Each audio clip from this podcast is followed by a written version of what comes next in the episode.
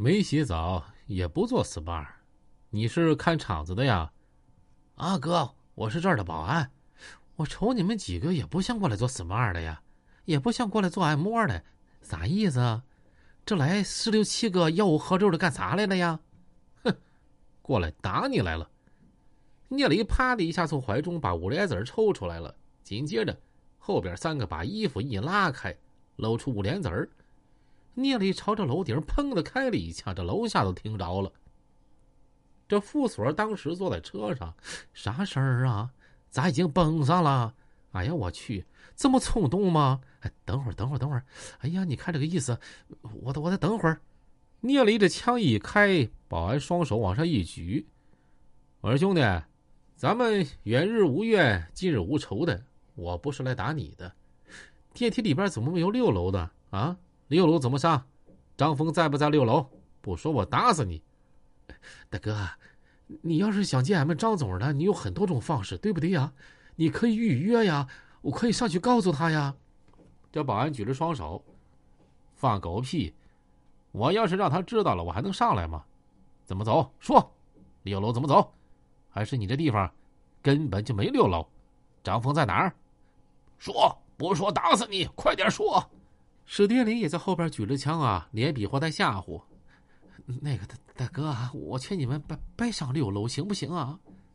这保安哆哆嗦嗦的。我今天啊。就奔着甘张峰来的，赶紧带我们过去。那行，那那你跟我来吧，这这边走。保安说着，往右边一指，这右边啊有个门，写着“机房种地”。门一拉开，里边是个小货梯，从这个地方还可以上到六楼。俺们张总今天在楼上招待客人呢。楼上一共多少人？有俺们老板，还有老板两个保镖，再就是俺们老板今天要招待的朋友。没有其他人了吗？就带了俩保镖吗？平常吧人挺多的，有二十多个，但是今天飞哥和明哥出去办事儿了，把人都带走了。聂磊一听，对上了。聂磊把五莲子一收，嗯，你说的没错，他们的确出去办事儿了，但是在办事的过程中啊，让我给磕了。这货梯挺大的，十六七个人全进去了，门一关。这个保安摁下里边唯一的一个按键星号键，电梯啊就往上走了。上去之后，咱们先打听哪个是张峰的办公室。进去了就叮咣五四一顿打啊，一顿喷，把张峰弄残了，咱们就赶紧跑。刘凤玉刚说完，电梯门就开了。聂磊这边枪没举起来呢，就听到了三个字儿：“都别动。”紧接着过来一个人，把这电梯门一护啊，来来来，往外走，把手里家伙事放下啊，出来出来出来。史殿林把五莲子往前一送，怎么的？你们有，我也有。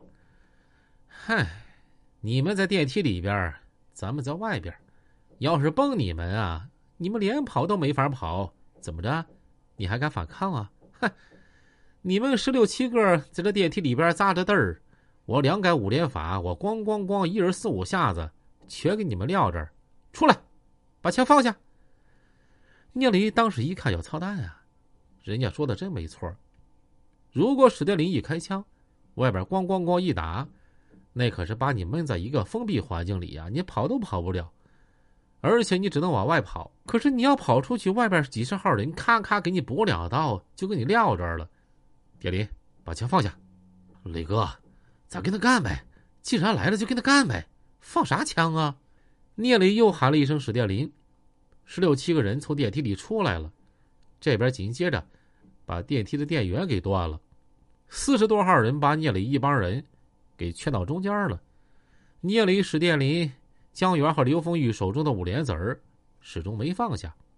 就在这个时候，张峰迈着小方步出来了，后边领着俩保镖，往前一跟。就到了聂磊身前了。我说：“小磊呀，我和你说啥来着？不要有别的想法。你在电话里边是怎么给我保证的啊？你太让我失望了。你今天的所作所为啊，真的不是跟我交朋友来了？从哪儿买几把破枪啊？啊，拿来我瞅瞅啊，拿过来。紧接着，张峰从聂磊手边一把把枪给夺过来了。哎呀，我去，真家伙啊！我还以为是假的呢。说着，张峰把枪啊就递给保镖了。聂磊眼睛始终瞅着张峰，也不说话。张峰说：“怎么着？你现在还敢反抗啊？一帮小孩他们不背着书包上学去，在这玩啥枪啊？”聂磊一听这话，急眼了，拳头一攥。史殿林一瞅，嚯，要干啊！这聂磊拳头朝着张峰的鼻子就来了一下。张峰一闪，说了一句：“给我打！”一帮人奔着聂磊就过来了。史殿林拿着五连子儿，对着冲向聂磊的一个小子的脚就是一枪，那小子一下子栽倒了。江源和刘丰玉一看，拿着五连子对着对方拿枪的兄弟的脚上也打了过去。就听“砰”的一声，对方先开枪了。江源的肩膀中了一下，江源一下急眼了，拿着五连子。就朝着刚才打自己那个小子脑袋就要打，那小子一看吓坏了，兄弟，我刚才不是故意的，哼，你给我死吧！就听砰的一声，好在那个小子双手抱头，结果双臂和前胸被喷到了，紧接着第二下朝着那小子大腿又来了一下，那小子一下子坐地上了，其他人啊也不敢动手了。张峰一看急眼了。聂磊，你他妈想死，老子成全你！说着，张峰从后腰把小枪抽出来，一下子支在聂磊脑袋上。老子成全你，我这没监控，我把你们这帮全打死，扔水库喂鱼去。